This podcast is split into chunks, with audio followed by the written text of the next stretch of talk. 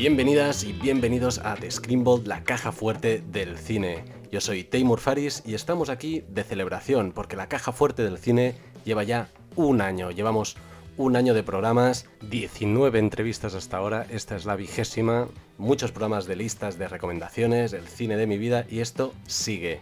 Como he dicho, vigésima entrevista y para ello traigo un invitado muy especial. Se trata de un director de documentales, cortometrajes y ha estrenado ahora su primera película, su primer largo, y es Unicornios. Hoy hablaremos con Alex Lora, hablaremos de su trayectoria, de su trabajo como montador, como director, como guionista, de sus procesos, también de sus gustos como cinéfilo que es, y finalmente como todos los invitados, añadirá una película a la caja fuerte del cine. Gracias a todos los que estáis aquí, programa a programa, y como siempre, a los nuevos podéis seguir en la plataforma en la que nos estéis escuchando. Y ahora sí, no esperemos más y entremos.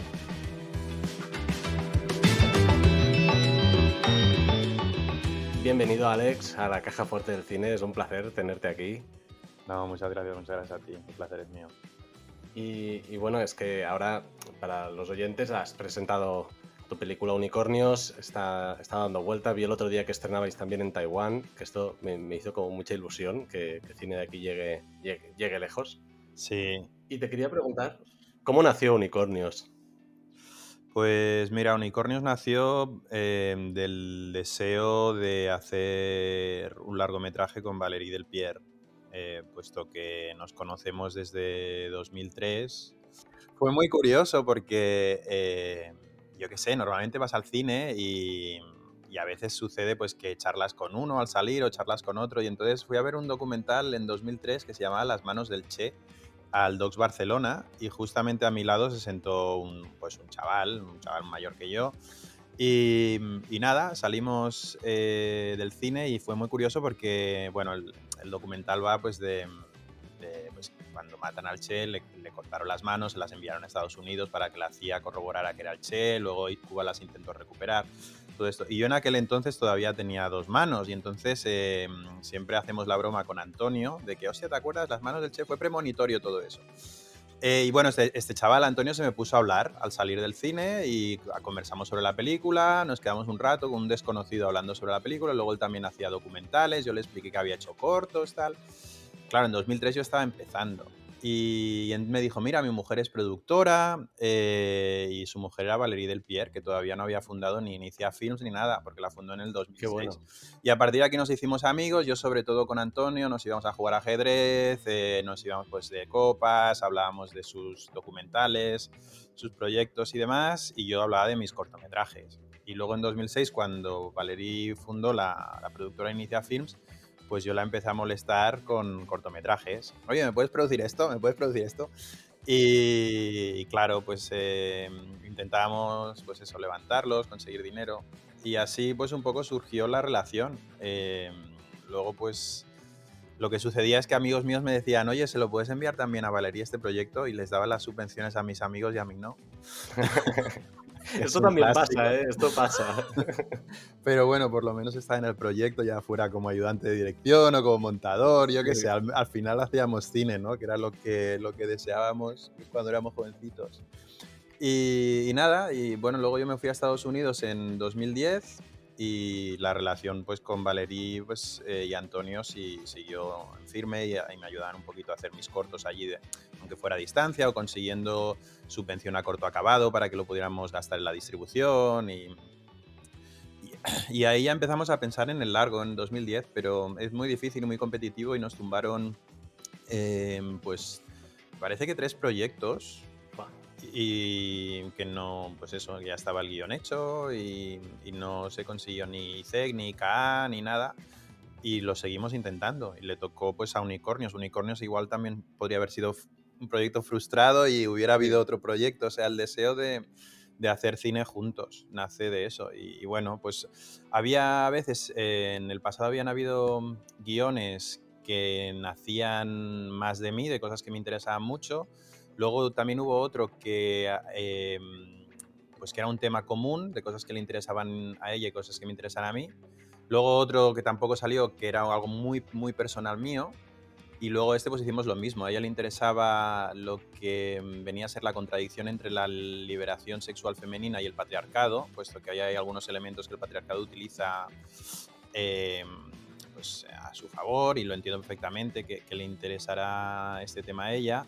Y a mí me interesaban pues un poco las, pues, las incapacidades emocionales que veía en, pues, en la juventud y que yo también había vivido con esas contradicciones de otra manera cuando tenía 20 años, ¿no? Pero ahora, pues, yo que sé, estaba dando clases, eh, me relacionaba para hacer cortos también en Estados Unidos, cuando no hacía los documentales, estaba haciendo cortos, y claro, al final pues eh, te relacionas con chicos que son bastante más jóvenes que tú.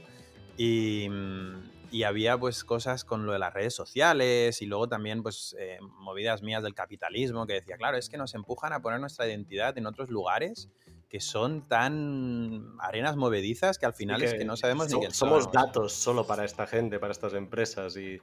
Exacto. Y luego pues trabajando también en Publi en Estados Unidos, ¿sabes? O sea que había un montón de cosas ahí que decía, hostia, y esto me interesa mucho, no sé muy bien de qué, desde qué ángulo, desde qué perspectiva, y lo hablamos y, así surgió un poco. Ella también eh, se había leído un libro que se llama Mi casa en llamas, em, que el apellido era Ross de ella, pero no me acuerdo el nombre.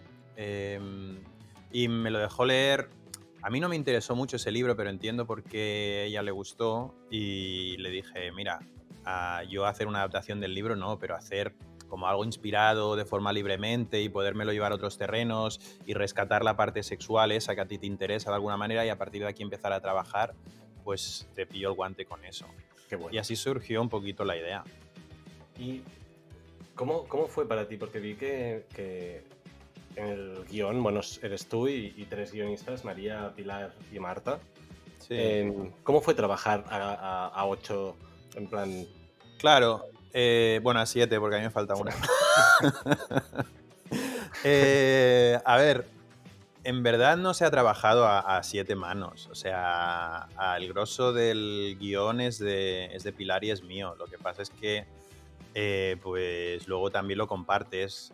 Marta vive, pues, una, una chica jovencita que, bueno, que es amiga y y había, no sé, una relación también con Inicia Films y, estuvo bien pues que le diera un, repaso, ¿no? Y pues María que aportaban su granito, ¿no? Después claro, lo que pasa es que luego a mí me parece que también es un poco feo, ¿no? Que, mm, aunque hayan hecho un 5%, un 10% del guion, eh, pues al final es un trabajo en equipo. Y entiendo, esto a mí no, no, no, me, no me lo imaginaba, la verdad, pero he leído muchísimas críticas y el hecho de, de ver que hay cuatro guionistas eh, parece que desvirtúa muchísimo la obra. De repente ah, he leído, es un documento de Google muy compartido, eh, se nota que hay muchas ideas, pero la realidad es que el grosso del guion es eh, de, Pilar y mío. Y, luego, pues María Mínguez es una excelente dialoguista y tenemos una relación porque ella también estudió en Nueva York. Y lo que no me parece de, recibo es que aunque alguien se siente cuatro horas ahí, pues que no se le dé el crédito. Lo que pasa que sí que he visto a toro pasado que dices, ostras, ¿no? Eh, si queréis criticar la peli y no os ha gustado nada, os parece una miseria, eh, pues decirlo sin poner excusas o, sin, cosas sin base, porque esto no, tiene ninguna base. o, culpar de que esto no funciona porque ha, tenido varias manos, como si fuera un proceso de Hollywood, ¿sabes? Es que ha pasado por no sé cuántos ejecutivos, etcétera, etcétera. No ha sido el caso, no ha sido el caso para nada. Eh, y luego, pues la, mm, había una primera versión con la cual nos, nos dieron el ICEC, pero no nos dieron nada más y había que reescribirla para no enviar el, proyecto, el mismo proyecto al año siguiente a los mismos sitios y volver a tener un no, ¿no? Claro. Y es aquí donde entró Pilar. Em, y bueno, con Pilar fue una relación pues eh, no muy fluida porque yo me sentí bastante a lo mejor um, protector de lo que había y ella también es directora y entonces eh, nuestra comunicación no fue del todo, quizás más por mi parte, que estaba como muy a la defensiva, ¿no? Pero por otro lado, em, entiendo pues que, que, se enriqueció muchísimo y que a partir de ahí pues eh, algunas cosas comenzaron a cobrar sentido, o sea, al final también sumó, sumó muchísimo, ¿no? Pero quizás eh, a veces pues sí que me cuesta, ¿no? Em, compartir ciertas cosas o... Sí, sobre todo si es un guion que ha nacido de ti de, hace tiempo, por decirlo así, que lo llevas, mm, bueno, poco a poco arrastrando y pensando y, y así, a la vez que lo vas compartiendo, yo creo que cuesta, ¿no? Es Sí, luego también había unas prisas por llegar a, la próxima subvención del ICA y entonces eh, de repente pues todo te parece como acelerado y te entran pues a ciertas ansiedades y... No fue, la verdad es que la fase de escritura de, guion mm, fue un poco compleja. Eh, pero bueno, luego también como director te das cuenta que mm, todas esas discusiones que al final eh, pues, son puntos de vista, porque no hay ni bien ni mal, ¿sabes? Mm. Cuando queda muy poquito tiempo para dirigir, em, luego también es verdad que yo tengo un problema, que es que vengo de hacer cortometrajes y vengo de hacer documentales con presupuestos bajísimos, entonces puedo hacer siempre lo que me da la gana. Claro. O yo qué sé, o con, con Adán que he codirigido, pues los dos nos gustaba hacer lo que nos da la gana y nos entendimos muy, muy, muy bien. O, o no hay la presión esa, ¿sabes? Que cuando parece que hay todas estas subvenciones y la maquinaria Le del cine detrás, mm. sí, es un es un, aparato complejo y yo no estaba acostumbrado a eso para nada. Y ahí pues también pequé de pues de pipiolo, ¿sabes? De novato. Eh, pero luego te das cuenta, si lo hubiera sabido, eh, pues mm, me hubiera ahorrado algún disgusto en soledad o cosas de esas que no explicaba, pero que me sentía a lo mejor, hostia, eh, no mola o que, quieren cambiar esto, que yo me lo aprecio tanto. Porque luego cuando, o estos, eh, yo que sé, han escrito esto y a ellas les gusta mucho y a mí no... antes de empezar el rodaje, tú tienes mucho poder como director y no, yo no me había, o sea, no era consciente de eso, porque quedan dos, tres semanas para empezar, estás ensayando con los actores y estás tú solo con ellos. Y entonces dices, bueno, esta escena que no me funciona los diálogos, pues voy a, la voy a probar en, eh, silencio, ¿sabes? Voy a hacer tomas silentes. De cada eh, escena que tenga dudas, la vamos a resolver solo con los sentimientos en lugar de con las palabras. Y si no, pues tendré material para montaje, para jugarlo de otra manera y hacer la peli montaje. Porque, Alex, has hecho documentales y ya sabes que al final se reescriben las pelis de montaje, ¿sabes? Tal cual. Y luego, pues que estamos a dos, tres semanas de empezar, que si hay un desacuerdo tampoco van a echar al director ahora, ¿no? Porque esto es un pitostio. lo, digo en broma, a ver, Valerio nunca me hubiera echado el pero, pero lo digo para otros futuros directores que a lo mejor, yo no era consciente para nada, que a lo mejor tiene una peli de encargo o lo que sea, ¿no? Y antes de empezar la peli, como director, de verdad que tienes mucho poder y no, yo no era consciente para nada, ¿no? Y es algo muy guay de repente, porque dices, hostia, no, sí, yo es que lo veo así y es que lo quiero hacer así, y no hay otra, ¿sabes? Y si no estáis de acuerdo o no vais a estar dos días, ¿sabes? Pues eh, con cara de culo, pues es lo que hay, ¿sabes? Y esto te das cuenta, pues antes de empezar. Y luego otra cosa que te das cuenta durante el rodaje es que a lo mejor has estudiado cine, has hecho muchos cortos, patatín, patatán, pero es muy importante rodearse de gente que conozcas, que, es algo que yo no... Claro, yo no hice en Unicornios, eh, había un equipo pues que no, pues que no conocía. Y entonces lo digo porque al final la confianza no es algo que se pueda comprar, ¿sabes? La confianza es algo que se gana. Y la confianza te la ganas pues a base de días, de estar juntos, y claro, la gente pues va con muchos miedos y todo el mundo quiere proteger mucho su trabajo. Y tú les tienes que hacer entender que lo que hay que proteger es la película, pero no lo acaban de ver claro. Y para ti, claro, es tu película, pero para ellos es una película más, porque muchos son técnicos y es un trabajo muy duro, que acaban una película y empiezan otra, ¿no? Y a veces no están para chorradas del director, o, o ya tenemos aquí el niño mimado este que le ha entrado un capricho, ¿no? Y me va a cambiar el plan de luces. Y yo, no, es que es que si no funciona, claro, es que lo habíamos planeado en abstracto así, y yo no soy Kasparov, ¿sabes? Si hay estas jugadas de memoria las planeamos, pero luego in situ, pues los actores están a dos metros uno en el otro y no funciona, pues hay que rehacerlo, ¿no? Y, entonces tienes que mm, invertir mucho tiempo en convencer y en hablar, y te vuelves ahí, pierdes mucho tiempo en, en set, ¿no? Y, y eso, pues cuando tienes un equipo bastante más reducido, gente que ha trabajado mucho contigo, pues ah, vas más rápido, ¿no? Y... Sí, porque con cuatro palabras te entiendes con, con, una persona con quien has trabajado dices, no, es que lo quiero así, así. Vale, claro. entendido, pum. Exacto, exacto. Pero bueno, luego también está bien, ¿eh? Porque hubieron muchos aciertos, a veces porque la gente se planta ¿sabes? O sea, yo con Thais Catalá tuve mis más y mis menos, pero luego la fotografía es, eh, es muy bonita. ¿no? Sí, te quería, te quería preguntar por la fotografía, por, por el trabajo de Thais Catalá, porque, eh, bueno, luce, en la peli luce, luce muy está bien. muy bien, está muy bien. Y ella, pues, eh, es una chica súper currante, súper comprometida. eh, le gusta mucho preparar las cosas de antemano, ¿no? Que a lo mejor en eso pues somos un poco diferentes también. Yo al venir del documental pues a veces me gusta mucho improvisar, ¿no? Y claro, ahí de salida ya hago una frase que, que, bueno, era un poco un oxímeron porque yo decía, bueno, no, pero a mí, o sea, hay cosas que, que hay que improvisar porque da una frescura que no podemos encontrar de otra manera, ¿no? Y dice, bueno, im- improvisaremos si, si, si venimos preparados de casa, ¿no? Y digo, no, esto, esto no, no. No, no casa No. con lo que yo estoy pensando esto. Claro, y entonces pues había momentos cuando yo tenía tiempo que le decía, no, olvídate de esto, la cámara libre, por aquí, por allá. Y claro, ella al ser pues tan preciosista, pues a veces se sentía un poco incómoda, ¿no? Y acabamos de... Pues recuerdo las escenas entre Elena Martín y Greta cuando están en el en Fluency hablando ellas dos, que se ríen, qué tal. Y decía, no, es que yo ya me lo imagino en montaje porque voy a hacer algo pues un poco en paralelo mientras tiene la conversación, estos planos que vamos a improvisar por aquí y tal.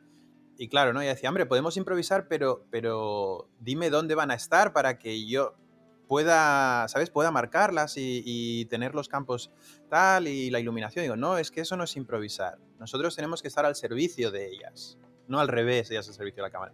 Y a veces pues teníamos esas pequeñas discusiones, pero por otro lado estoy muy contento que también ella a veces marcara y dijera, mira, no, tío, por aquí no paso, ¿sabes? Y, y bueno, al final pues es un, no sé, ¿no? Como diré también, una de las cosas que aprendes es que hay que aprender a, re- a renunciar a veces, ¿no? También. Por- porque... Y, a- y adaptarse a todo, adaptarse si algo no funciona o si alguien lo tienes tenso o, ¿sabes? Pues que es mejor. Y tienes que ir ahí, pues balanceando, tomando decisiones que a veces no son las que a ti te gustarían, pero que en el fondo protegen la película, ¿no? Que es mejor que este Exacto. técnico se me vaya porque no está haciendo lo que yo quiera y llevo ya 18 días aguantando esa tensión y ahora voy a pegar cuatro gritos y mañana no viene más.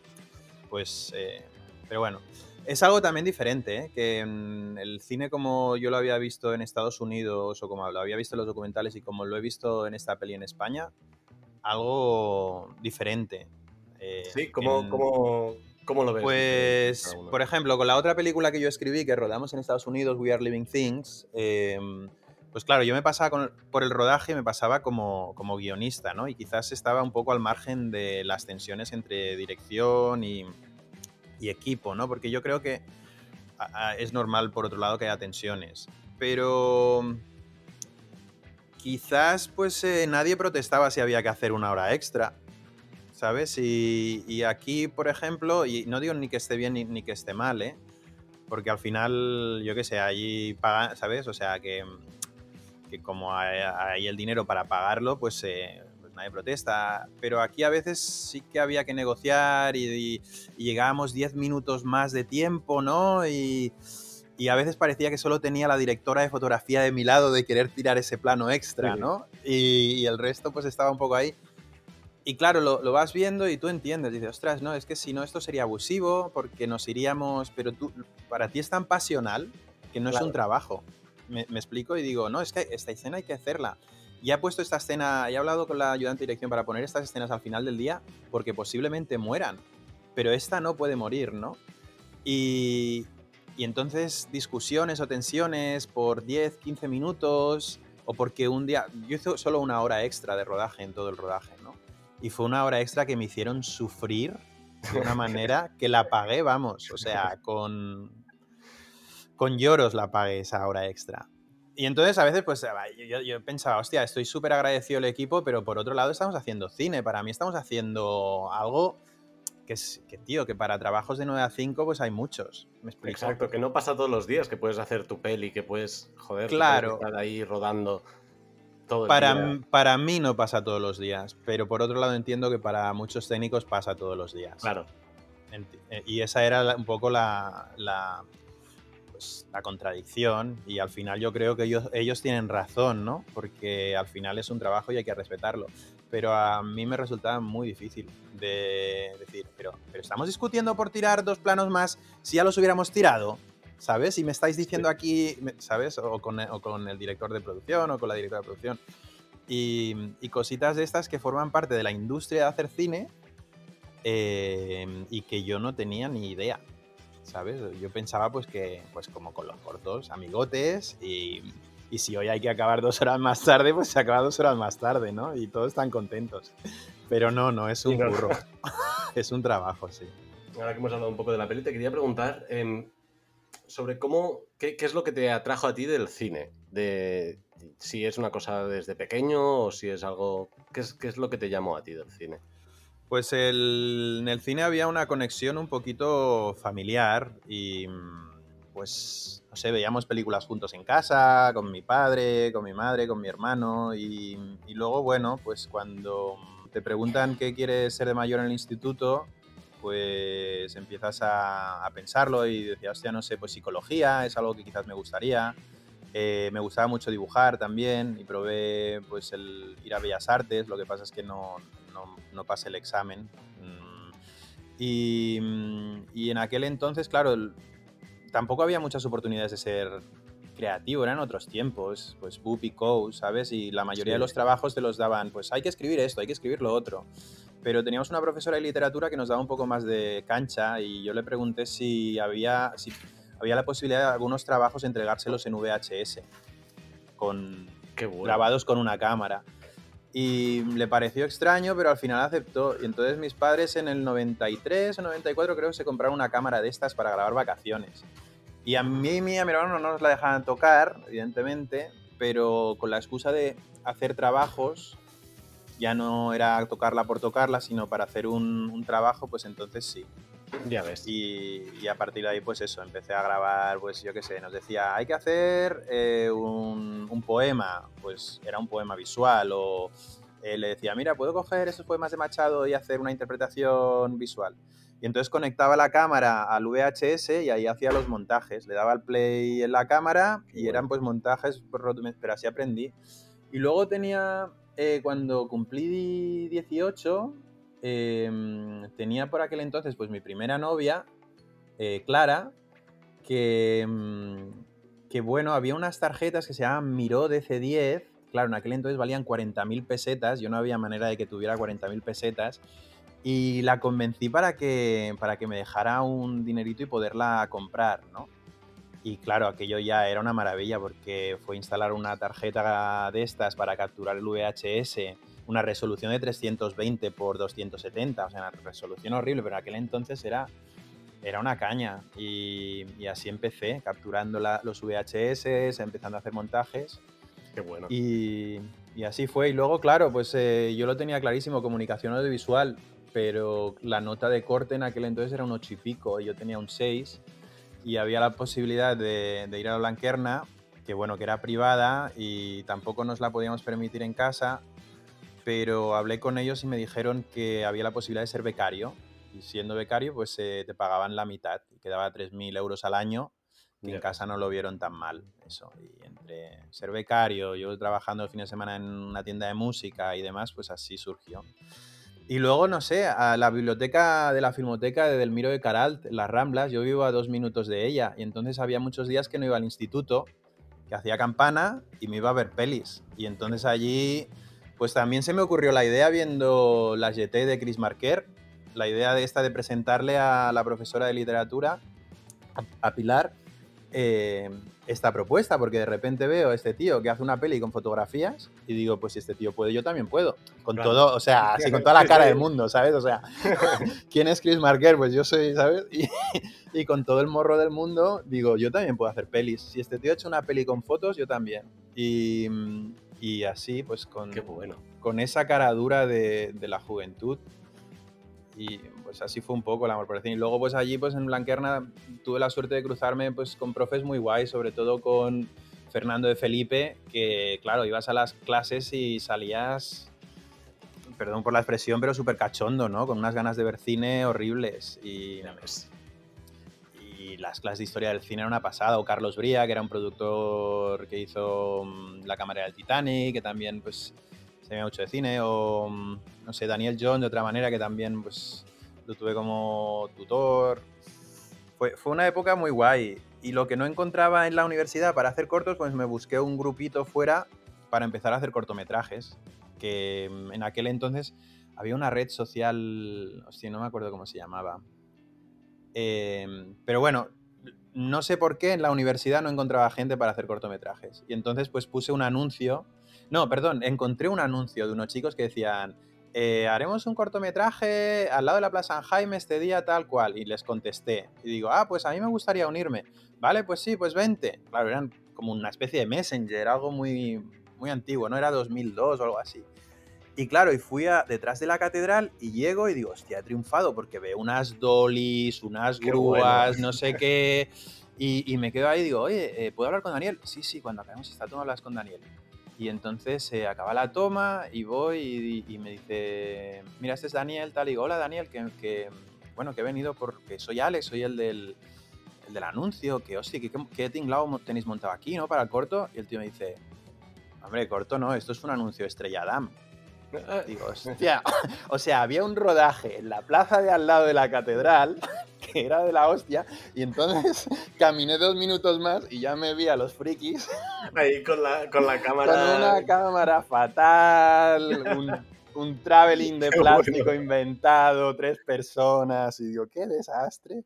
Pero nos hicimos muy amigos, nos hicimos súper amigos y, empezamos a hacer pues cortos juntos. Ya ves. Y, y así fue. Luego pues pues mira, luego ya mm, se convirtió pues en un poquito en una profesión y editando sobre todo, que era un poco lo que, lo que te daba dinero y a partir de aquí pues, no sé, el primer corto que quizás tuvo un poquito más de éxito fue Enterrados, que estuvo en muchos festivales, em, que es codirigido con Andrés Bujardón y, y tuvo una nominación a los Gaudí, la primera.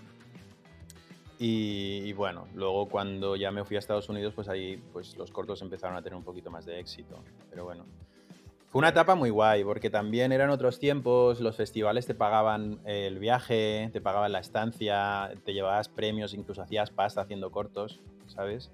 Claro, es que esto ahora es, es... Es muy complicado, ahora se hace mucho también. Antes pues casi, eh, o sea, había, se hacían menos cortos. Y, bueno, y en el circuito pues también vivas conociendo a gente con la que has crecido. Yo que sé, recuerdo pues Chema García Ibarra, que seguro que mm, lo conoces y te suena, pues él iba con sus robots de la nebulosa 5 por ahí y yo iba con enterrados por ahí. Y luego pues nos encontrábamos. Yo tenía Odysseus Gambit y él tenía Misterio, o, o no sé si era Misterio o Protopartículas, no me acuerdo. Luego yo tenía, exacto, era protopartículas. Y luego yo tenía Godka Circa y nos encontramos en Sundance con, con Misterio, ¿no? Qué bueno. Y, bueno, igual te digo Chema como te digo eh, Luis por ejemplo. O sea, gente que mm, poquito a poquito, pues... Eh, o con Alex Brendemul también, que tenía mm, su trilogía de cortometrajes, nos íbamos encontrando fueron años muy guays y el corto, bueno, yo no renuncio, yo acabo de rodar otro corto hace dos meses, Así que... Qué bueno. ¿Lo has rodado en, España o en Estados Unidos? Este en España, sí. Eh, era un, proyecto que Luis Quílez em, escribió con un amigo mío que se llama Alfonso Amador.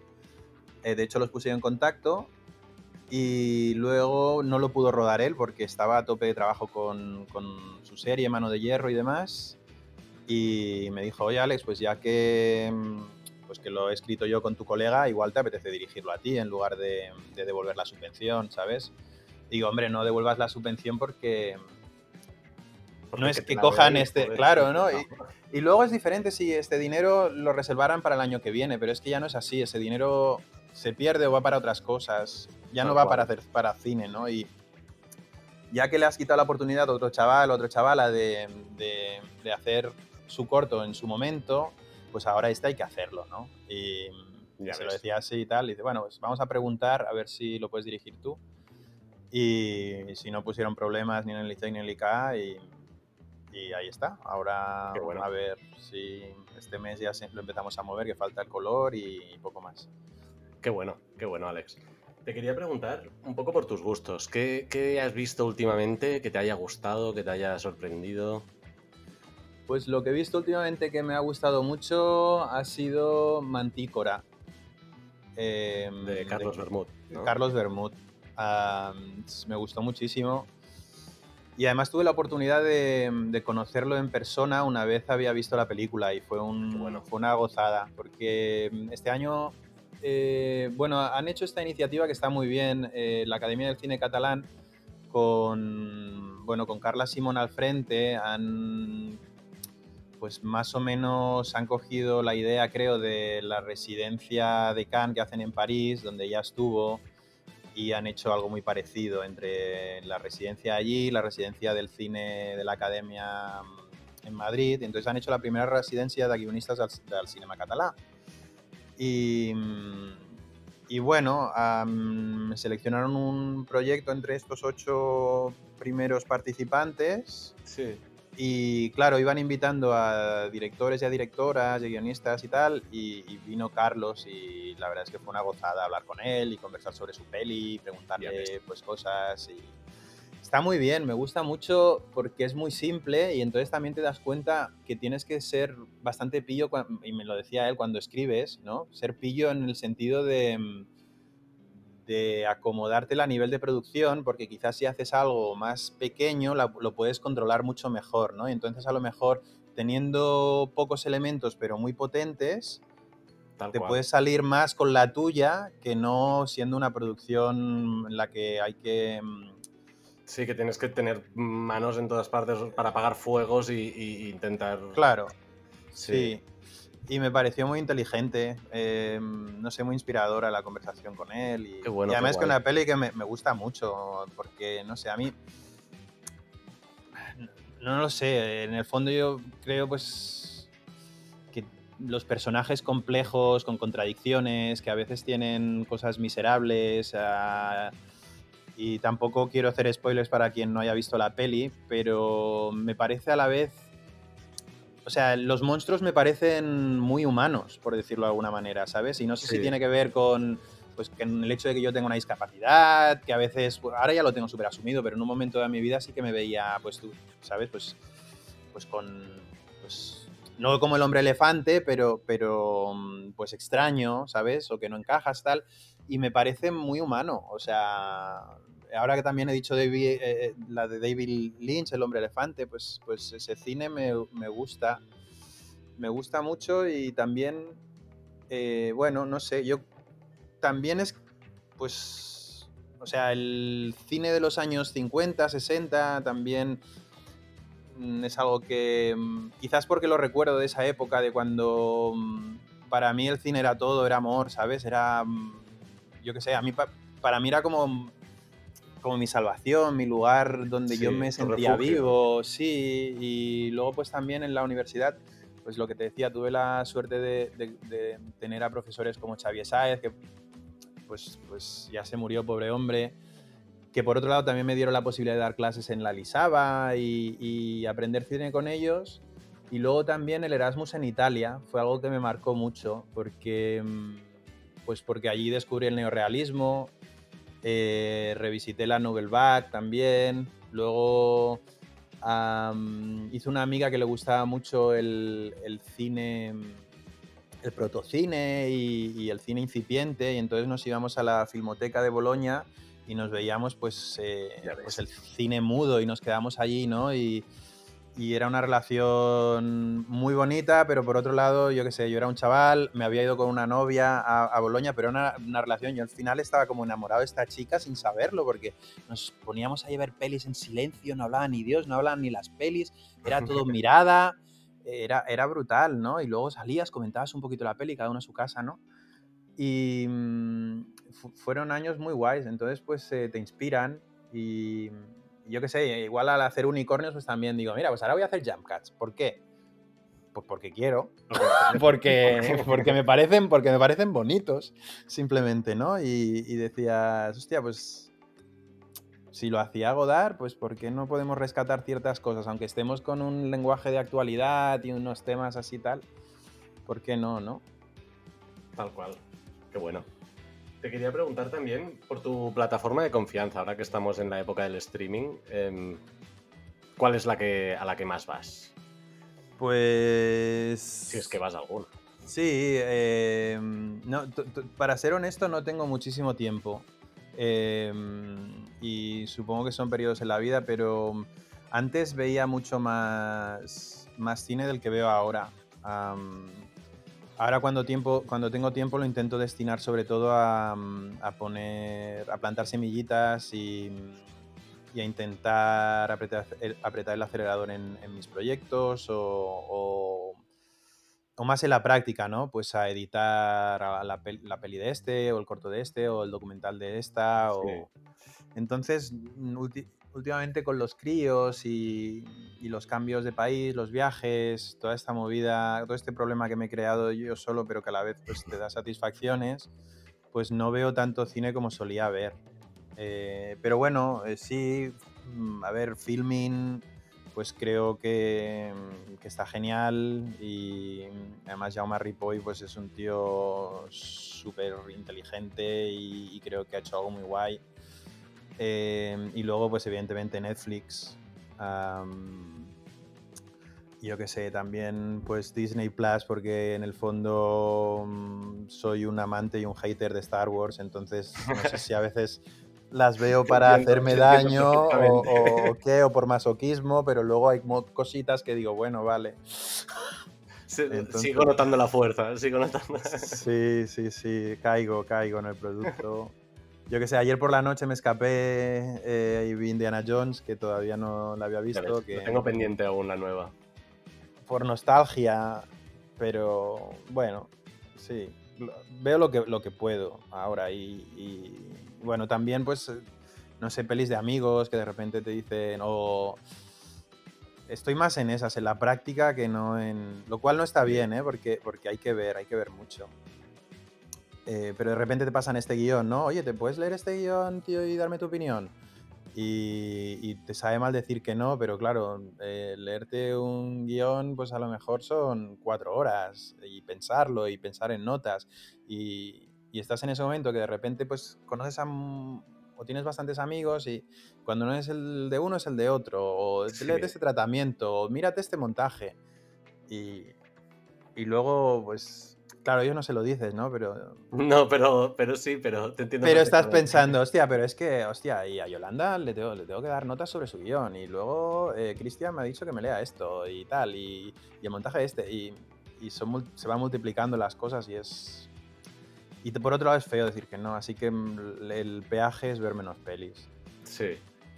Bueno, es hacer la balanza, es intentar ver que para, qué se puede dedicar tiempo, para qué no, y, es eso. Sí. Te quería preguntar por alguna serie o algún episodio que te marcase a lo largo de tu vida. Es una pregunta que tengo siempre, porque la televisión la hemos tenido todos en casa, claro. con lo que hemos vivido. Si hay algo que te marcase de la tele. Sí, claro, por supuesto. O sea, Twin Peaks era un chavalito y es que ya, mira, estoy pensando en la música, ya se me está erizando la piel, ¿sabes? Qué bueno. Era brutal. Y claro, en casa, yo qué sé, mis padres no, no eran de ese tipo de, de, de, cine, ¿no? Pero tú ya empiezas a ver cosas diferentes, te interesas pues por ciertas formas de narrar, por... no sé.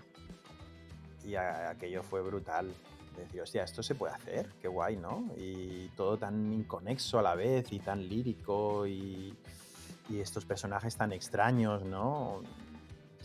O sea, era algo muy de sensaciones que, quizás en casa no habíamos... A mi padre le encantaban los westerns, ¿sabes? Eh, recuerdo la última peli que fuimos a ver juntos al cine. Eh, bueno, no, la última peli que hemos ido a ver juntos al cine ha sido eh, hace tres semanas, Unicornios. Pero antes de eso, la última peli que fuimos a ver juntos al cine fue en el 92, Sin Perdón. Porque le encantan los westerns. Y claro, él salió súper decepcionado con el western. Y digo, pero es que no, esto es una, es, una maravilla, ¿no? Es como rescatar. Claro, y yo era muy chiquitito, pero ya me daba cuenta de decir, no, pero es que han rescatado el personaje este y lo han hecho un, un fracasado intentando salir tal, y se lo intentaba explicar a mi padre, y digo, papá, pero es que esto está muy bien, porque es que es como un abuelito intentando hacer algo que no puede, ¿no? Y mi padre, hostia, pues a mí no me ha gustado, ¿no? ¿Cómo puede ser? él, esperaba otro tipo de western. Sí. esperaba pues un John Ford, un Sergio Leone, algo así más, y se encontró pues con esa obra de arte que no supo entender del todo. Pero este era el cine que les gustaba y, bueno, a mi madre las comedias y... En fin, para mí... que cuando descubres algo como Lynch, mm, que sale tanto de, lo habitual. Fue una maravilla y al final se la comían, ¿eh? O sea, nos dejaban verla. Sí. Qué bueno. Te quería preguntar, porque hemos hablado de algunos recuerdos que has tenido, si tienes algún recuerdo en específico relacionado con una sala de cine que si te tuvieses que quedar con uno, Em, em, pues mira, el de, Sin Perdón que te he dicho puede ser porque fue la última peli que vi con mi padre. Y luego tengo, pues eh, sí, tengo varios. Uno que me da un poquito de vergüenza, pero que era muy pequeño. Eh, y es que fuimos a ver con mi hermano de las primeras veces que íbamos solo en cine. Mi hermano es mayor que yo. Y entonces lo dejaron ir, ir a él al cine solo y yo lo acompañé, pero claro, fuimos a ver Robocop 2. Y entonces se inyectan pues la droga esta aquí en la parte de abajo de la mandíbula. De repente mataban a uno, le sacaban el cerebro, lo convertían en un robot y es que yo empecé a llorar en el cine, que, mm, pero fatal. Fatal. Y mi hermano, y Tete, vámonos, vámonos. Y mi hermano, ¿pero cómo nos vamos a ir? Claro, él la está, la está disfrutando de una manera horrible, ¿no? bueno. Y la estábamos viendo, me parece que en, No me acuerdo cómo se llama, pero en el Portal del Ángel. A, Cines Princesa, creo que se llamaban los del Portal del Ángel. ¿Los que había en eh, Portal del Ángel o los que había en Vía Layetana paralelamente a Portal del Ángel? Que también había unos ahí. Exacto, ahí tengo otro recuerdo muy majo que ahora te lo explico. Era los del Portal del Ángel ah, bajando a media calle, eh, había un cine pequeñito que se llama Cine Princesa. Y, luego, bueno, ahora es una tienda de ropa, evidentemente. Em, pero ahí fue. Y el otro recuerdo, eh, que fue pues de esas películas en 1995 que te saltas, claro, pues ahí me da, una paga, no me acuerdo lo que era, pero era una miseria. Y recuerdo que estuve pues tres semanas gastándome la paga en ir a ver la misma película, que era 12 monos. Oye, ves. En 1995. Y claro, luego me di cuenta al, al segundo visionado, al tercer visionado, que ponía basado en la GT. Y digo, pero esta no es la peli que he visto hace seis meses en, O sea, me pareció como muy... Y pero si esta peli la he visto en la biblioteca de la Filmoteca, ¿sabes? Y entonces lo vi ahí al inicio de la peli, en el segundo o tercer visionado. Me encantó, me encantó. La ciencia ficción me encanta mucho y en aquel entonces pues también jugábamos, jugábamos mucho a rol con mis amigos y el tema de imaginar mundos y, y los del viaje al futuro, viaje al pasado, yo qué sé, todo eso me gustó muchísimo y, la primera vez fui con algunos amigos, mm, no les gustó nada, pero a mí me encantó y volví. Y, fueron las dos primeras pelis que fui a ver solo, eh, esta y Braveheart, que también es del mismo año, 1995 o así. Y, en, ese cine que dices, en el de la Vía Layetana, al lado del, casino. Sí, exacto. lo que sea. antes esa zona estaba llena de cines y ahora Sí. Es una pena. Yo no lo sé, cuesta mucho mm, hoy en día llevar a la gente al, cine y, no lo sé, a mí me dan, o sea, que, para mí ha sido algo tan importante y, no sé, luego también con el proceso de mi enfermedad con el brazo, pues veía muchísimas películas. A mí, por, pues lo que te digo, por un lado me, me salvó y ahora veo esto de, hostia, te quedas ahí empanado en el TikTok, ¿no? Mirando vídeo tras vídeo y, y digo, vamos a hacer algo así tal para intentar llevar a la juventud al cine, pero no, no ha funcionado, no, es muy difícil. Pensaba que a lo mejor algo que conectara más con ellos para intentar llevar a los chavales al cine o... ¿Qué va? Es muy, muy complicado. Sí. Digo, hostia, incluso hacer algo sobre influencers, ¿no? Que es lo que ellos están ahí todo el día. ¿Qué va? Ellos quieren los influencers reales, tío, no, sí, exacto. otras chorradas, ¿no? Es muy difícil. Luego dicen que, no pueden estar una hora y media, dos horas viendo una peli, pero sí, se pueden ver ocho capítulos seguidos de algo o estar dos horas en TikTok. Sí. Es triste esto, es, es, Mm. es jodido. Sí, bueno. em, para nosotros, no sé. va- va- Sí, pues nosotros hemos tenido una experiencia llena con, con el cine y con las salas de cine. Sí. Pero bueno. Te quería preguntar ahora sí, es, es el, momento, es la pregunta. ¿Qué película añadirías tú, Alex, a la caja fuerte del cine? ¿Y por qué?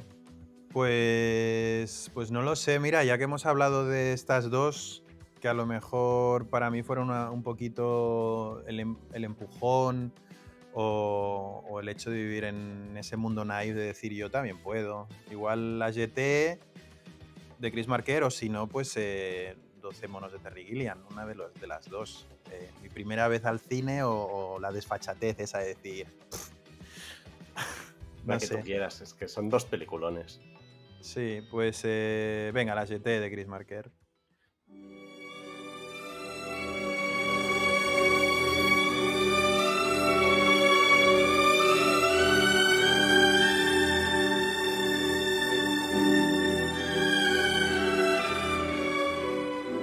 ¿Y qué es, aparte de lo de las fotografías, em, con qué momentos, qué, qué- qué es lo que, cuando piensas en la GT, qué es lo que te viene a la cabeza? ¿Qué es? Bueno, lo que me vienen. A ver, aparte de, del- de la. La de forma la his- y... de la- sí, aparte de, de la, de la historia, que me parece muy guay el hecho también de, de visionar tu propia muerte, ¿no? Tu, tu principio y tu fin, eso, eso es algo que es muy poderoso, pero el hecho de, mm, pues también a nivel discursivo, ¿no? Em, estás hablando de, de cosas temporales, pero está narrada con fotografías, ¿no? O, Que son momentos congelados en el fondo. son es- momentos congelados y, y- y algo temporal y de repente, pues, eh, cuando menos te lo esperas, hay la belleza de, de un parpadeo, la única imagen en movimiento, ¿no? Esta chica que se despierta y parpadea y, y eso es la vida y eso es el cine, ¿no? Por otro lado.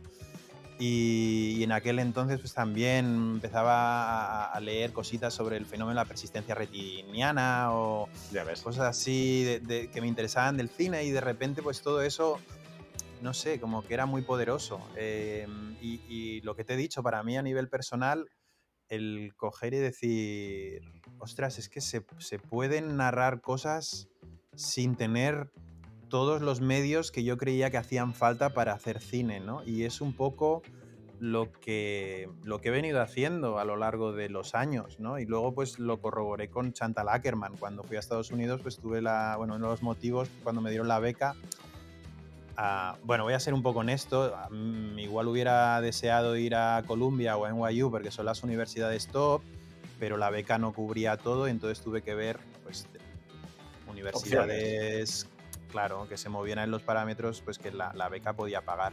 Y una de ellas era City College donde enseñaba Chantal Ackerman, ¿no? Y ahí ya no tuve dudas.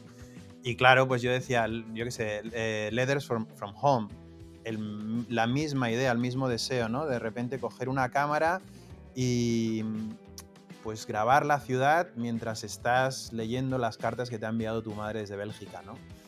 Y hostia, pues se puede hacer cine, ¿no? Y si, esta gente que son cineastas, luego lo empecé a ten- entender, cineastas consagrados están haciendo cine por, por el deseo que tienen de expresarse, en el fondo están haciendo lo que hacemos yo con mis colegas, están haciendo cortometrajes, ¿sabes? Y no necesitan todo en es- todos estos medios.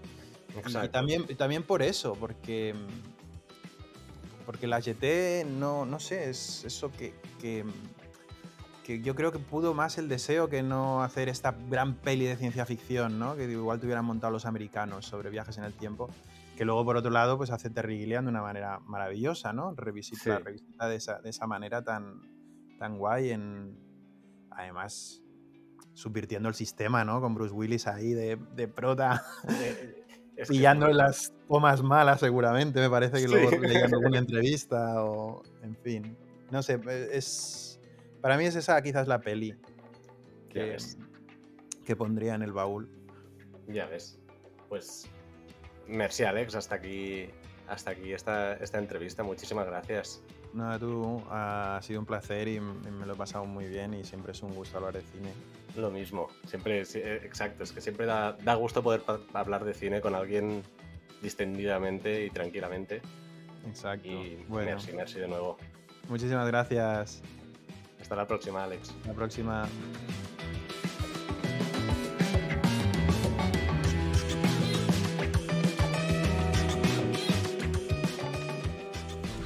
Y aquí termina nuestra entrevista con Alex Lora aquí en la caja fuerte del cine. Ha sido un placer poder conocerlo finalmente, poder hablar con él de su proceso, del trabajo que ha sido llevar unicornios a la pantalla y lo que ha sido un poco pues, su carrera y su, su trayectoria y también su relación con el cine, que eso es lo que a mí me interesa siempre más con todos los invitados. Aún podéis ver su película Unicornios en las salas y también ha sido un placer poder añadir pues una nueva película aquí en la caja fuerte, que en este caso ha sido La GT de Chris Marker, ese clásico indiscutible de la ciencia ficción vanguardista de los años 60. Y recordad, seguidnos en la plataforma que nos estéis escuchando y como siempre, larga vida al cine.